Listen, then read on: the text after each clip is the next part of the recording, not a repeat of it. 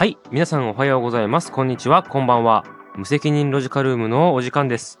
このラジオトークは、元ポンコツ現そこそこな30代男性2人で、音楽や生活、多種多様な文化を無責任に掘り下げしていくポッドキャストです。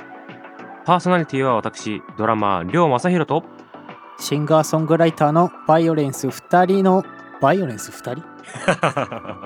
あれも2人のバイオレンスですか？あのボッチ・ザ・ロック見すぎててなんかいろいろ混ざっちゃったなえっとそうねしそうバイオレンス藤崎の2人でお届けいたしますはいお届けいたします。よろしくお願いします。よろしくお願いしますパチパチパチパチパチ。あのー前回はい、バンプそうですね、バンプ。なんかわりかし好評っぽいんであ、本当ですか？うん嬉しい、それは。はいありがたいですね。たまにはそういうのやってみるもんだなとうん。思います。うん。なかなかああいうの喋んないからね。ああいうこそうね喋んないっすね。と。喋んないよね。喋らないよね。なんか、うん。はあのいはい。ーすごい若い時、ライブの楽屋とかで初めて会った人と、ああいう話の触りはするぐらいかな。ああ、そう何聞いてたんですか？みたいな。どんな音楽聴くんですか？みたいな。うん。なんかもう、もうしないよね。なんかさ、うん。もう、うまい飯屋の話とか、うん。体のどこが痛えとかの話話しかしないもんね。もう いや、本当に本当に。本当に。まあ、そうなってくんでしょうね。まあそういうなんか話しかしないもんね。ね、確かに。うんうん、そうそうそう。だからなんかそういうの話せてちょっとよかったなと思います。はい。はい。で、今回のトークテーマなんですが、そうそうそうそう。これ僕からじゃあちょっと、あのーこちょっとね、あの、とあるちょっといろいろまあ勉強してるときに、はい。まあその、YouTube でね、いろんな有益な情報を今は結構話してる人もいるんで、まあ娯楽半分、学び半分で見てたときにですね、うん。あの、ちょっと僕の好きな、えー社会、社会経済学なのかな？社会学者なのかな？の、宮台真司さんっていう方がいらっしゃるんですけど、うん。結構僕この方好きで、その方が出演してる番組が流れてたんですよ。うん。うん。で、そこの中で、その宮台さんが話してる内容っていうのはすごくまあいいなと思って、その内容がですね、ざっくり言うと、人間が自分の弱さを自覚して、えー仲間を持って生きていかないと、えー将来孤独によって殺されてしまうと。うん。そういうような内容の話をされてたんですね。で、これって結構その、まあ、もういよいよね、えー今日からですか。マスクが解禁されたと同時に、マあスク、まあ、そうだ。収録日そうだ。うんそうそう、収録日がね、そう、あの、まさにマスク解禁日なんですけれども、まあ、コロナも、まあ、賛否両論、まあ、えー、十人十色な意見は出てますけれど、まあ、一旦ね、少し、まあ、和やかなムードといいますか、あのー一番きつかったあの時代からしたら、だいぶ緩和されてる時代になってきて、で、まだまだちょっとなんかその名残というか、追い風まだ感じちゃってる人たちもいると思うんですよ。それは何でか何かっていうと、まあ、いわゆる人付き合いの回数が減少しているという事象ですよね。はいはいはい。うん。あの、お仕事がね、まあ、よ良くも悪くも、まあ、オンライン化が進んでいるところもあるでしょうし、うん。まあ、あの、仕事自体を失ってしまったりとか、まあ、給与がげ減ってしまって出かける機会が減ったとか、まあ、様々な理由があるとは思うんですが、うん。うんまあ、そういった関係で人付き合いが減っていく。で、今後なおさらこうネットとか、まあ、あの、いろんなメタバースとか、いろんなそういう家から誰かとインスタントなコミュニケーションを取れるツールが増えてくるにつれて、生身の人とのまあ関わり合いというのは減っていくのかなと、まあ、考えていって、うん。そうだそうだ。そう、それについてちょっとね、あの、い一度ね、まあ、アーティストもこれは永遠の課題でもあるとは思いますので、うん。孤独というものについて掘り下げていけたらなと思って、今回のトークテーマは、孤独についてでございます。そうだね。これがまあどこに着地してもいいしね。なんかうんきっかけになれば、そうですね。私は思っております。はい。うんうんうん。あのーちょっと藤君にちょっときね、あのーまずはい。質問というか聞い話を聞いてみたいなと思っているのが、はい。あの僕東京にいるんでやっぱりその歩けば人に当たるような距離感なんですよやっぱり。うん。う。うんん。で、で、ち、えっと、あれこれいいんだっけ？俺の住んでる場所？あ、うん大丈夫です、大丈夫です。もうんう全然千葉市の奥、奥地です。うん、うん。時間の流れとか人の流れも違うじゃないですか。うん。で、その、僕と藤君ってもしかしたらって、まあ、思うことが、うん。僕はどちらかというとその、孤独って人がいる時に感じること多いんですよ。ああ、はいはい。うん。ななんか人がいるからこそ感じる孤独ってあると思っていて、うんうんうん一方で、その、なんだろう、関わり合いというものうん。の有無によって感じる孤独ももちろんあると思っていて、ああ、そこがもしかしたらそう、そう、違う気がしていて、うんうんうん。そこを聞きたいんですよね。感じることがありますか？ということと、はいはい。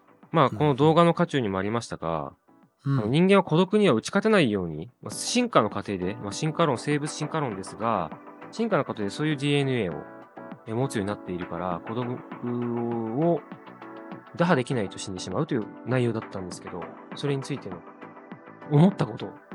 思ったことね。はいはい。えっとね、孤独を感じる瞬間っていうのは、はいはいはい。俺も人といる時が多いかな。おうん。ちょっとそれを掘り掘り下げて聞きたい。わりかし人数がいる時に、うんうんうん。まあもちろんなんか自分が輪に入れてない時とか、はいはいはいは あのそういうの感じますし、い。うんうんうんうん。感じるし、あと、あとはね、まあそれもそうだけど、一人でいる時もあるかもしれない。例えば、夜、夜中とか一人でさ、たまにね、あーあいつ、あの人元気にしてるかなとかさ、うんうんうんうん。他の人のこと考えてる時に、あ自分が今置かれてる状況って孤独だなって思う時もある。ああ。それはその、その人との思い出とか、他者を思い浮かべたことがトリガーになって、あの、孤独を感じるんですか？そうそうそう。なんか俯瞰であ今俺俺この瞬間って孤独だなって、まあ、その瞬それと同時にまああ仲間がいるんだなっていう前向きに捉えてる瞬間もあるんだけど。まあ、お思い出すからってこと？そう思い出すから。そうそうそう。だからネガティブな瞬間ではないねその夜中に誰かのこと考えたりするうんうーん。なんかちょっとロマンチックだね。そうそうだね あの、うん。さっきの人といる時はかなり気持ち的には寂しいね。うん。ああ、え、それ、ちょっと掘り下げたいんだけれど、はいはい。人といる時に感じる、その、なんだろう、ふとした瞬間？それともなんか、本当にめちゃくちゃたくさん人がいるのに、うん。例えばその分かりやすく言うと、教室にね、いるんだけど、友達がいなかったあの頃みたいな、あそういう感覚なのか、それともその、ちょっとわ話してる話題とか雰囲気についていけなくて、馴染めないという感覚なのか。あ、そのね、後者の方に近いと思うよ。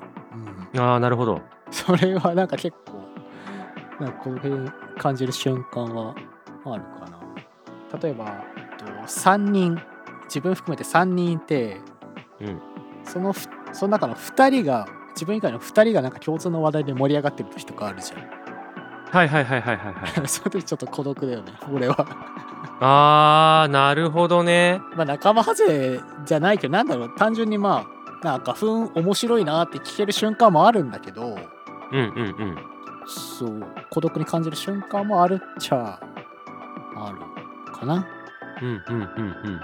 まあ、ちょっと意味違うかもしれないけどね。いや、いや、でもなんか、なんとなく想像はできて、で、想像はできてって言ったのは理由があって、うん俺その、なんかどっかに向かって歩いてる時とかに、うん。うんあのーなんだろう、喋ったりするのも好きなんだけど、誰か二人が喋ってて、後ろただくっついて歩くのとかって、割と、ああ、よかった、めんどくさくなくてって思って歩けるタイプなんだよね。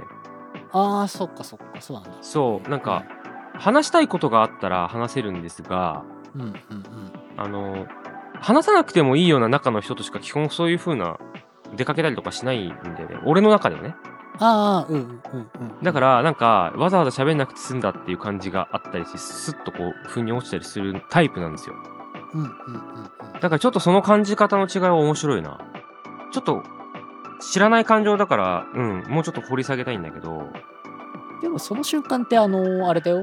あの友達とかじゃなくてさやっぱ職場の人とかそういう時に感じる。あー。なおのことね俺職場だとねラッキーってなる。あそう そう喋んなくて済むから。ああそういうことか。うん。あなるほどね。そ俺はやっぱマー君と同じで友達といる時はね、うん、同じ状況でも全然ああ面白いなみたいな。あそうだよねそうだよね。それか例えば後ろに後ろ歩いてる時も別に何にも思わないっていうか、うーん。あ楽しそうに前の2人話してるなとかそういうことを思ったりとかするから、友達とに関して多分考えてることとかか感じ方が一緒なんじゃないかなとは思うそうそうだね。そこは同じっぽいですね。うんうんうん。なんだろうな。ただ面白いなって感じたのはどこの部分なんだろう。えしょ職場のとこちょっと掘り下げていいいいですか？まあ、職場とかあとさ、えっと例えばライブハウスで、うん。うん。まあ例えば人のライブ見てうん。あの例えば喫煙所とかにみんな行くじゃん。うんうんうん。行くじゃん。結構面識ない人とかと結構いっぱいごちゃごちゃっている瞬間ってあるじゃん。あるある。うん。なんかそこにいる時なんか何とも言えない時瞬間はあるよいろんな人が顔見知りで話してるけど、うん。俺はこの人知らねえみたいな。知らないなみたいな。あー。でなんかこう話入りたいけどちょっとこれ、うざがられるかなみたいな感じで行かなかったりとか。うん。その時はなんかね結構気まずい感じはあるな。いやそれ面白くてすごい面白いの今話聞いてて。俺なんかそういう時って邪魔だなって思うタイプなのね。なんか孤独を感じるっていうこか感じないんですよそこには。うんうんうんうんうんうんなんか異物感というかそのなんか悪い意味でもないしその人のこと嫌いとかそういうことじゃなくてそういう時は一人で静かに吸ってたいってタイプかな。ああそっかそっかそっか。うん。あのタバコ吸ってるならわかるな。うんうんうんうん、うん、ちょっとわかる。うん、あでも俺で言ったらあれか。酒飲んでるな飲んでればいいかみたいな感じか。それってさあれかな？あの多分知り合いでうん。2人でこう喫煙所に行ったとします。うんうん。でそこになんか誰かいてその誰かっていうのが自分の知り合いの知り合いではい。そこで楽しくおしゃべりが始まっちゃった時のあの感じっていうこと？そうそうそうそうそう。そうあーなるほどね。それに近い。うん。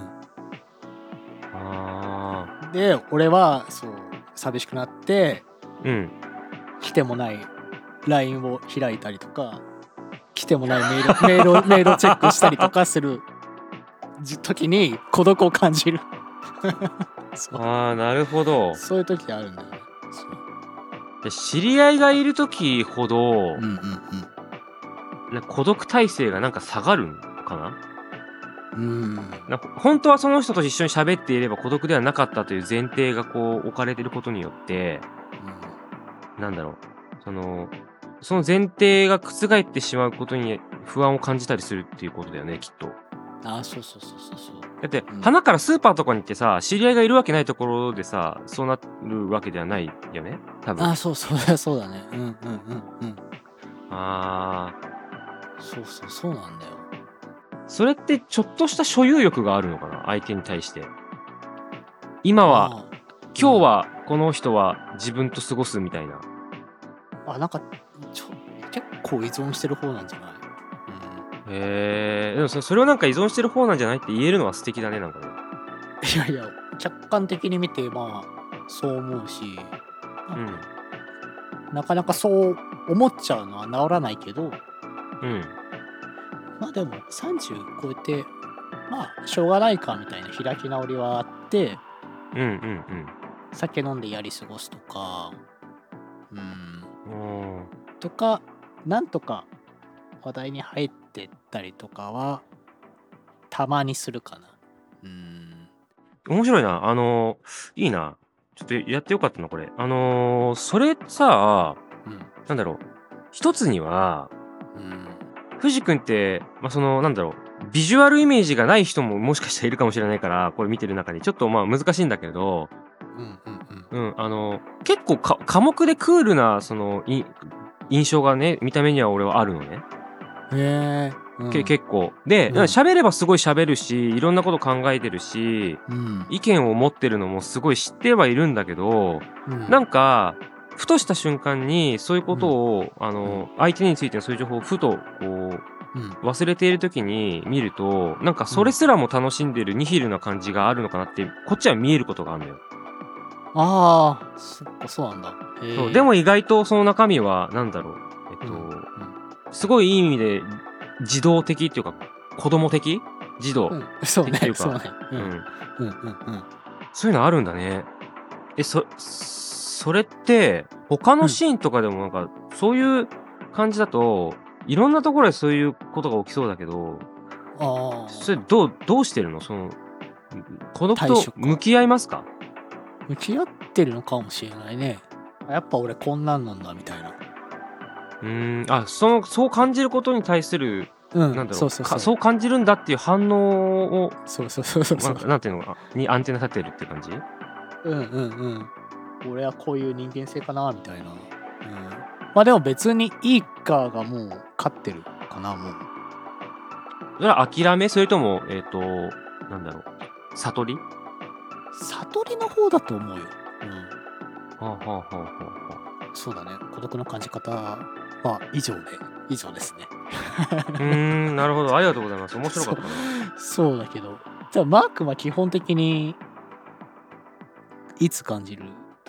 あんまなさそうね聞く限り。いや、あのね、うん。いや、えっとね、もう、俺の場合は、うん。なんかその、一人が寂しいっていう感覚はもちろん人間なのでありますと。うん。ただ多分それは本当にし、に月並みな感じだと思うのよ。はい。あの、本当に割合としてはめちゃめちゃ少ないんだけど、あの、ふとこう、冬の夜に、すごい遅くまで仕事して帰ってきて、ガチャッと開けた時に誰もいない時に一瞬感じるとか、その程度はあるんですよ。ああそれは、通るに足らなくて、うん。どっちかっていうとね、人の考えてることと全然相入れない考えを持ってる時に、うん。なんか、で、別にそんなに嫌いじゃないし、なんだったら好きな人だったりとか、仲間だったりとかっていう人が言ってることでも、全くもって理解できないことってめちゃくちゃ実はあるの、俺。うんうんうん。で、テクニックとしてそれをそ表に出さないようにしてるんだけど、最近は。うんうんなんかそれはあの、まあこれ当たり前だとは思うんだけど、俺は当たり前のことだと思って処理してるんだけど、バンドメンバーでも常にそうなのね。ああなるほど、うんそう。やっぱり自分の興味とか、自分が突き詰めてる部分とかっていうところとは全く違うところに興味を持っている人ってやっぱ多いわけじゃない。うんうんうんうん。で何かの共通項があって集まっているはずなのに、俺は基本的には、あの、悪い意味ではないんだけど、うん何をやっても常に孤独を感じてるの。あそうそれはある、昔から。で、これが常にある。あの、すべての人間関係においてある。あ割とネガティブには捉えてないっていうかネガティブには捉えてないし、むしろ、だから、その自分はこれの興味のについて突き詰めれるっていうか、人が興味がめちゃくちゃある内容だったりするものを、うんうん。いや、人がというか、あの、うん。全然いるんですよ。あの、周りに同じ興味を持ってる人っていうのは、いることはいるんだけど、うんうん。なんだろうな。少ないっていうの？その、そこに興味がある人の方が根本的に少ないというか、はいはいはい。うんで、興味も少ないんだけど、興味を持ってさらにそれを突き詰めようとする人も少ないね、さらに。で、そ、で、そっちを身につけると、おそらく人とは違う何かがこう現れるっていうのは、もう経験としてもう何度もあるから、正解だなって思いながら、こう、確かめてる感じ。それは共感できるね。あのあるよね。それは俺よくマー君みたいな考えの友達がわりかしいるんだけど周りには、うんうん。結構それはその考えはあの推し進めてるよあのもっとそううんそういう考えでじゃんじゃんやった方がいいよって俺は言うね言うねうんいい感性してるから、うん、長所だと思うからねそうやって、うん、そうだよね。結局隙間産業狙えるってことだからねそう。私なんかその、そもそも論として何かを突き詰めている人ってそんなにいないと思っていて、うんなんかその、これはその、下げて見てるとかいうことではなく、何かを突き詰めると、その分何かを捨てなきゃいけないと思ってるんですよ。はいはいあの、それしょうがないんですよね。あの、生活しなきゃいけないし、時間は決まってるし、うんな体力とかそういう個人のビビたる差はあれと、ありとあらゆるものをやるって難しいじゃないですか。うんうんでも、ありとあらゆるものをやっていた方が、ちょっと話にも戻ってくるんだけど、あの、いろんな興味を持っている人と話せるようになるじゃないですか。うんはいはいはいうん。だから、生きる上では楽なのはそっちだと思っていて、うんうんうんただ、その、それはあんまりそこに楽しみとか、こう活路を見出せなかったりする人間なので、そうなってしまってるんだけど、はいはいそうそう。だから、悪い意味でもないし、良い意味でも、意外とよよくも捉えてないというか、は いうん、生きづらくはなるよなとは思うというか。うーん。うんうんうんうんうん。そうか。なるほどね。ううん。まあねいいとこ取りはできないからな。確かに。そのね。そうそうそうそうそうそう。何かを突き突き突き詰めるねやっぱね。うん時間をかければかけるほど紐づいていくっていうパターンがあるから、うんあの、突き詰めてる人同士で、何かしららのその、あの、共通項があって話せるっていうパターンがね、あったりすると嬉しいですけどね。そうだね結構、うん。そういう話するのって我々好きだよねそういう話人に聞いた好りとかさき好き、好きだね、うん好きだね。うんそれを聞くとマジなんか確かに孤独じゃない俺もってなるねそう。でも、それも一時だったりね。根本的にはちょっと、難しい問題なのかなと思い思うけど。うんまあなんか創作物にはいいように作用がするかなううんん、そうだね。だそれがやっぱその、バンドメンバーの件に関しても、うんだからこそ違うエッセンスが入ってくるっていうか、バンドに。それで、いい化学反応が起きたりもするので、そうだよね。グルーブが生まれないもんね。そうじゃないとね。そうそうそうそう。これが2人の感じ方ですか。そうだね。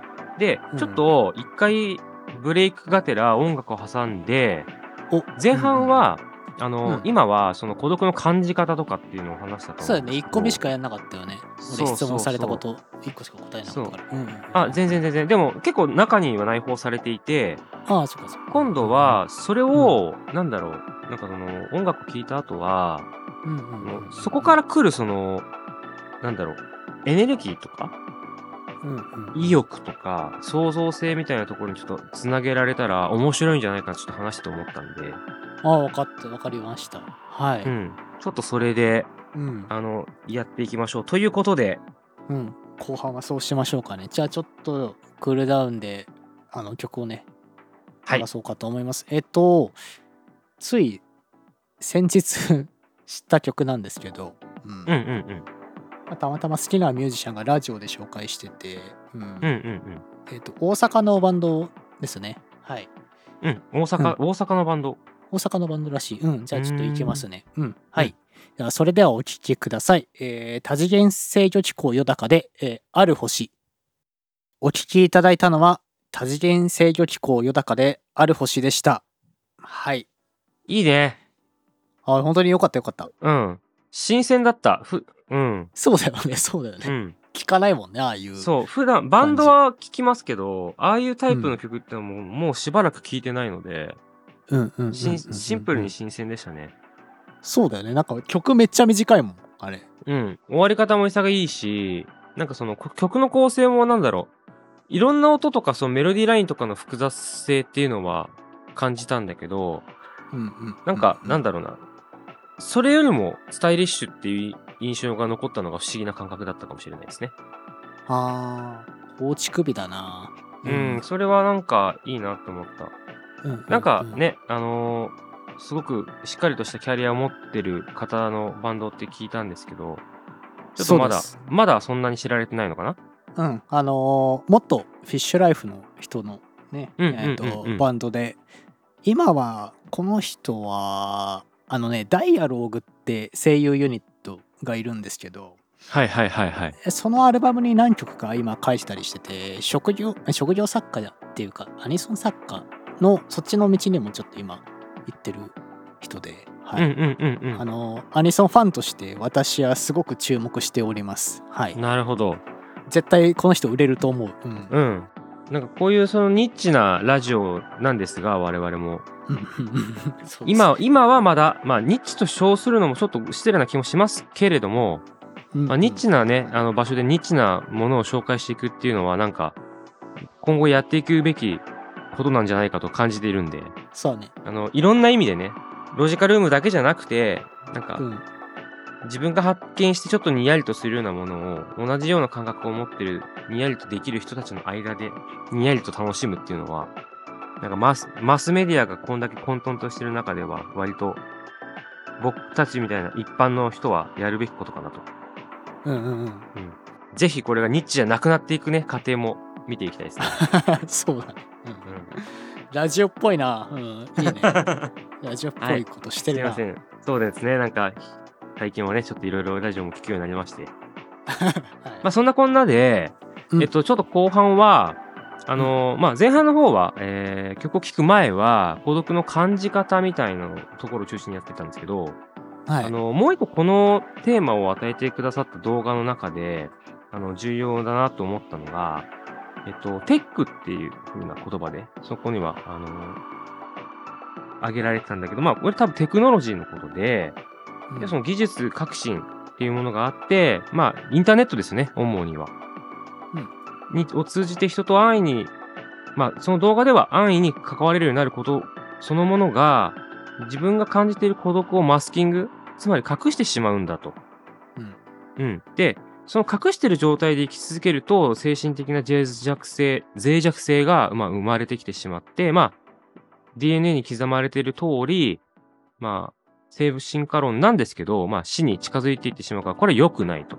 それを、まあ、打破するために仲間を作った方がいいっていうことが、まあ、この動画の趣旨ではあるんですけど、うんうんちょっと今回ロジカルームでは、それをちょっと見方を変えて、あの、うんアーティストってこうじゃないかなって思うことが一個あってですね。それちょっとお話したいんですけど、うんあのー確かに、えー世の中の人の誰しもがこう分かるようなことを歌ってくれてる曲もあるんですが、うんうんうんうんあの僕の思うアーティスト、作家さんとか作詞家さんっていうのは、どちらかというと結構自分の中に深く潜っていて、人にはあまり共有、共感されないような内容っていうのを歌っていう形で消化して、ポップに外に発信しているイメージがあって、うんうんうん。どちらかというと、す僕らが参照にしたこの動画と真逆で、孤独と対峙して、うん。孤独と向き合わなければいけない時間が人よりも多いと思ってるんですね。そうですね。で、その証拠として、ここ最近、ね、あの、老衰以外で、まあ、自殺だったりとか、まあ、謎のし死を迎えてるアーティストも非常に多いわけで、一方で、フィジカルとしては、ものすごい人数の前で、いろんな動きとか、ハードなそのライブワークってことなすっていうフィジカルの強さを持ちながら、それだけそのね、あの承認されてる人が、まあ、死を選んでしまう、あるいは意図せず死んでしまうっていうしかも早死に ?60 代。まあ、最近のね、平均年齢は70歳以上と言われている中で、えーうん人生100年時代と言われている中でそういう風な死を遂げてしまうのっていうのは、少しヒントがあるんじゃないかと思っていて、そういう意味のクリエーションっていう部分と孤独の関係についてちょっと話せたらなと。ああ、業が不景。そうだね。業が不景。カルマ、カルマだね。うん。そうね。永遠の課題でもあるけど。う。うん。作品作りにでねまあ、作ってる時に誰しも孤独だからな確かに、うんうんうん。うん、一人であの0を1にしなきゃいけなかったり1を100にしなくちゃいけなかったりとか。うんうんうんうん。そういう作業が多いですから。うん。うん。まあ常に隣り合わせではある隣り合わせっていう感覚がそもそもあるんだ。そうだねすごい寂しいからね。あの家の家でさうん。パソコンの前に一人でこうねカタカタカタカタとかやったりとかうんギター弾いたりとか、なんか椅子座って3時間ぐらいメロディー考えてああ何もできないで一日終わったりとかものすごく孤独な作業が多いからああなるほど。それはあの人数的なあの要は一人でやってるからっていうこと？あまあそれもあるしまあ一応まあ僕はユニットでまあ音楽作ってたりもするけど普通の企業みたいにさもっといっぱいこう人材がいてみたいな、うんうんうん、それでめんあの適材適所で分担してみたいな。そういう感じではないから、うん、孤独に感じますね。そのちょっと今面白かったのはあの俺はねその孤独っていうのが大きく分けて2つあると思っていてはい。精神的な孤独と身体的な孤独っていうのがあると思ってるんですようん。でその精神的な孤独っていうのはさっき僕が言ったみたいな人が周りにいても感じるようなものうん。で身体的な孤独っていうのはどちらかというと,、えー、と不自由を被っているような状態に一人に置かれている時の孤独うん。うん。まあ、ないしは寂しいとかでもいいんですけど、きて本当に一人ぼっちな感じがして寂しいとかね。だからこれ分けるものではないなって、双方ともにすごく関連があるなっていうふうには思ってるんですが、はいはい。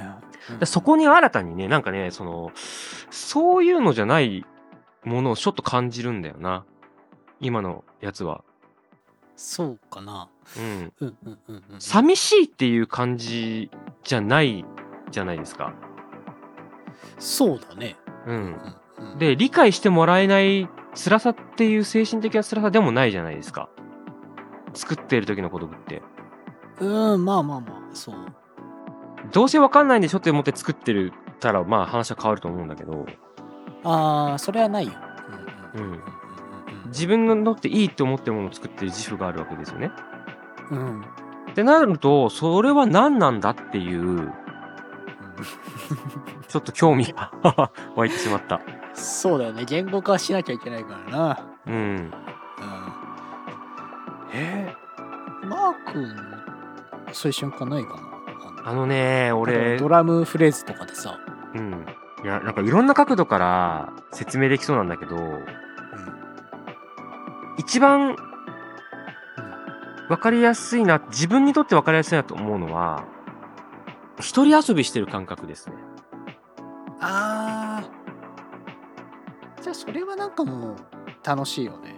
楽しいね。あの、一人遊び好きだし、うんうん。一人遊びがしょっちゅうな子供だったみたいだし、うんうんうん。あの、あとね、深く深く自分と対面しなければならないわけでもないんですよ。自分にとって。あの、なそういう時って、なんか音楽におけるなんか、その問題、作曲におけるなんかの課題とかじゃないんだよね。うんうんうん。またちょっと別で、それなんかもう人間的にそのコミュニケーションとか、人間的成長が必が必要な場面とか、対人によるものだったりとか、いや何かものを成し遂げるにはみたいな、そういう精神論がダイレクトの時のドラムを叩いてる時ってのはあるけど、それ原因ドラムとか作曲じゃないから、うん。極論言うとないっていうのが答えで、ないか。まあで、まあ一人遊びはなんとなくわかるな。そういう瞬間はある。うん。で、編曲なんですよね、あくまで。あの、担当してるのが。はいはいはいはいはい。うん、おそらく。まあ、あの、バンドで作曲してますっていうそのクレジット的な意味ではなくて、うん、セッションして作ってる時なんていうのはもう全然孤独なんか感じないし、ああ。そういう意味でのね。うんうんうん。うん。確かに。それは、ちょっと違うかもね。そう、だから、ちょっと本当なんだろうそれと思って今すごい興味がある。自分の音楽の作り方、やっぱこう、セッションじゃないからさ、そう。うんうんうん。あくまでやっぱ今パソコンでしかもそのコロナ禍前からうん。もう普通にリモートなんですよ結構うんうんうんうんうんうんうんそれなんでかっていうとうん。うん。あの冷静な判断ができるから導入してるんですよねリモートのやり方って僕ははいはいはいはいはい。要は、ちゃんとその目的があって、理由があってってことだよね。そのこの2つが揃っての選択だと。そうそうそううんうんスタジオだとこう結構僕はね僕は耳が良くないので音がでかいと満足してしまうたちなのでうん。わかるけど。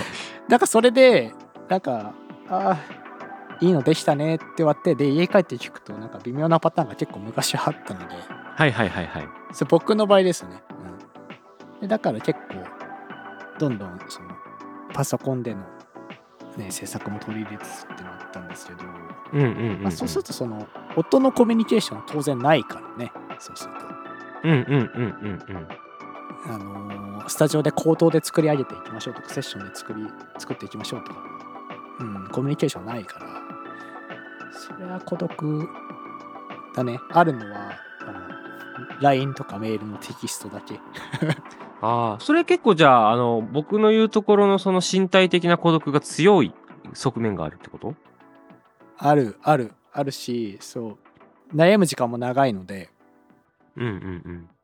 出てこない時は。うん。でも両方あるんだよ。やっぱマークうんが言った通り、うんうんうんうんあのー例えば自分が何かしら自分が中心になってるバンドで作る時とかうんうんうん本当にこの仕事楽しいなってやつとかは、うんうんうん。うほんんと一人遊び謳歌してる感じ満喫してる感じ。はいはいはいはいはいはい半端なくあるんだけど、うん、だから別プロジェクトとか自分がコンポーザーではない時とかは、はいはいはい。まあ一人遊び感っていうのはちょっと減ってってもうちょっとなんか責任感があるっていうかなんていうのかな。責任感があるゆがゆえのこう孤独を感じる瞬間いい意味のストレスとかっていうのかな、うん、感覚があるんですよ。えー、面白い。なんかそれって自らつ足突っ込んでいくタイプのの方向性じゃないですかベクトルで言えばの外的な要因っていうのがなんかあの一人状況によるねその孤独っていうのは多分身体的な孤独があると思うんですけどうん。でもその他者にこう考えが受け入れられないとか興味の、うん。えー内容が全然人と違うとかっていうような要は対人に依存しない孤独だなってすごく思ってていやそうそれがねすごい不思議なんですよだから対人に依存しない孤独がもしあるのだとしたらもし人間にあるのだとしたら、うん。あのーそもそも論として孤独を解消することが不可能っていう可能性も出てきちゃうでしょ？うんうんうんうんうん。うんだからちょっとそこが面白い。だからそ、そこに気づけてる人が曲を作る人なのかなっていう、もしかしたらそこにヒントあんのかなっていう気もしてくるし、うん要、要はね、要はね、あの、うんこの今回のそのロジカルームの理論でいくと、僕が何を考えているかというと、うんうんまずその、人間の進化論、生物進化論で言うと、孤独には勝てないように、孤独にはならないようにして生き残る進化の仕方をしているから孤独には勝てませんと。それは DNA に刻まれていますという前提があります。うんで、えー同時に孤独を感じることっていうのは忌避、要は避けたいことだから、マスキングされる機能もついてますと。うんうんうん。僕がちょっと思ったのは、それアーティストが世の中でかなりの確率で早死にしてるのとかも、本来気づくはずじゃなかったものっていうのに気づいてしまってる人たちなのかなって思うのね。うん。で、卵か先か、鶏が先かの問題で、アーティストだから気づいたのか、気づいたからアーティストになったのかはちょっと微妙なところだと思うんですが、何かしらの作用によってそこと対峙する中で、うんうん。まあ要は、僕も感じたことがないものっていうのを、うんうんうん。あのー感じているのかもしれない。でも、言葉面で言うと、ロンリネスとか孤独とかっていうことになっちゃうから、はいはいあごくごくみんなが普遍的に感じているものなんだなっていう風な処理のされ方をかなりの人たちがしていると思うんだけど、うんうん実はなんか中身そのものが全然違うような気がした。今話を聞いていて。した？したした。なんかないんですよその感覚が僕には全く。単純な話で言えばまあ自分をちょっとストレスのある状況に追い込むっていうかさ、うんうんうんうんうん。うん、やっぱさ曲とか知ってあのポンポン出てくるタイプでは僕はないのでそそこまで。はいはいはいはいはい。四六時中音楽のことを考えてようやく出るみたいなタイプででそこに集中するためにはその本当に冒頭の話に近いけどいろんなものを犠牲にしなきゃいけないじゃないですか。でその犠牲にし例えばさ遊んだりとか友達付き合いとかさ仕事とか家族とかいろんなのさプライベートとか犠牲にしていくんだけど自分の中にある音楽と対峙するもう本当に孤独な状況じゃないですか。そうですよね。うん。それによって生み出していくからうん。言葉としてそう孤独って表現してるんですけどそういうことですね。僕の僕のその孤独の感じなんだろうな、うん、使う理由はそうです。だからあるあくまでもあの藤崎のやり方っていうかなんかうん。ん感じ方っていうか表現の仕方。それによってはい、その孤独は解消されるのかっていううん、つ例えば作り終わったりとかなんなんどっかでエンドポイントを設けてもいいいいんですけど。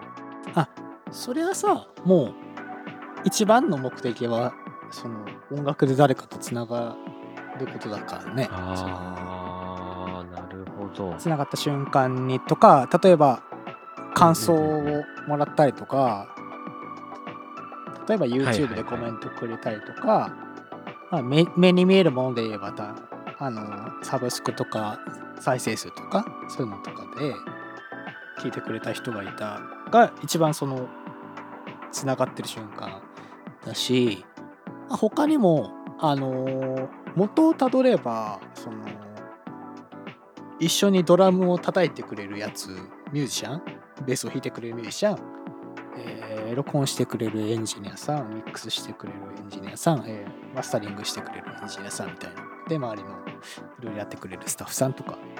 でもそこではまあもうかなりもういろんなものがつながって孤独って感じではないねもう自分の中でなんだろうな。大きな意味で言えばもうコラボレーションしてるから。うん。だからなんかもう作った後にまあいろんなもうレコーディングとかがある瞬間ではもうあまり孤独な感情っていうのはあんまりないかな。もう。うん。その時だけだねもう01の時ぐらい。あじゃあ01のそのエネルギーっていうのがもしかしたらまあ今日の話だとす孤独、まあ、何か僕らが知らないような作り手にしかない感覚の孤独があるかもしれないってことかな。でもうん、なんかさこういう話してるとさなんか01にするやつがすげえみたいな感じになるけどなるけどそれを1から100にする素晴らしいプレイヤーたちがいないプレイヤーとかエンジニアさんがいないとそうですね。いいものっていうのは絶対に作れないので、うん、例えばマー君がさすげえいいアレンジとかドラム叩いてくれないと、うん、いいのってできない。今までも一緒に何かをやってねマー君がいないと成り立たない瞬間とかではあったりマー君がやってるバンドを見ててもそういうことを思ったりもするので、うん、本当にあれですよ。コラボレーションでつながっていくそうやってねあのーなんだろう。あの弱さっていうか、お互いの弱さを補い合ってるんじゃないかなと。そうだね。これがいわゆる仲間を作れってことなのかなとも思いましたね。そうそうそうそう。そんな感じがする。うん。うんうんうんうん。ライブハウスにおいてもそう言えるし、うん。うん、バンドと客。いや、これ有意義でした。いやー緊張したな。なんか結構俺のインタビューっぽくなっちゃったから 俺に対するインタビューっぽくなったからちょっと、うんいやいや、そういうもんだと思うんでね。やっぱ言語化するのは難しいから。まあでも言語言語化しなきゃいけない ポッドキャストだからまあ頑張りましたけどはいうん。なんか用意されてる答えというよりね、あーそうですね考えて出てくるもの、うんうんうんきっといいものがあると思うんで。私もマー君も孤独っていうのをこう自覚うん。少しなんか知ることはできた気がする。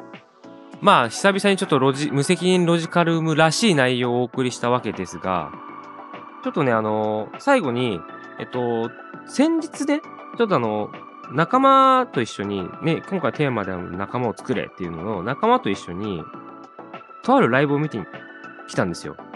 あのブルーノート東京ね。まああの、まあ、皆さんご存知の方の音楽なんですけど、まあ、たまたまその音源をね、ちょっとまた音源で聞き直したいなと思ったので、ちょっと最後のエンディングの音楽は、えー、この曲でいきたいと思います。ということで、今回はこの辺で最後に曲紹介をしてお別れです。えーネイト・スミスプラスキンフォークで、えースクエア・ウィール。お相手は、えー、りょうまさひろと、バイオレンス藤崎でしたそれでは皆さん次回もまたご一緒にせーの、うロジカあくしゃみですルームへ。ロジカルームへ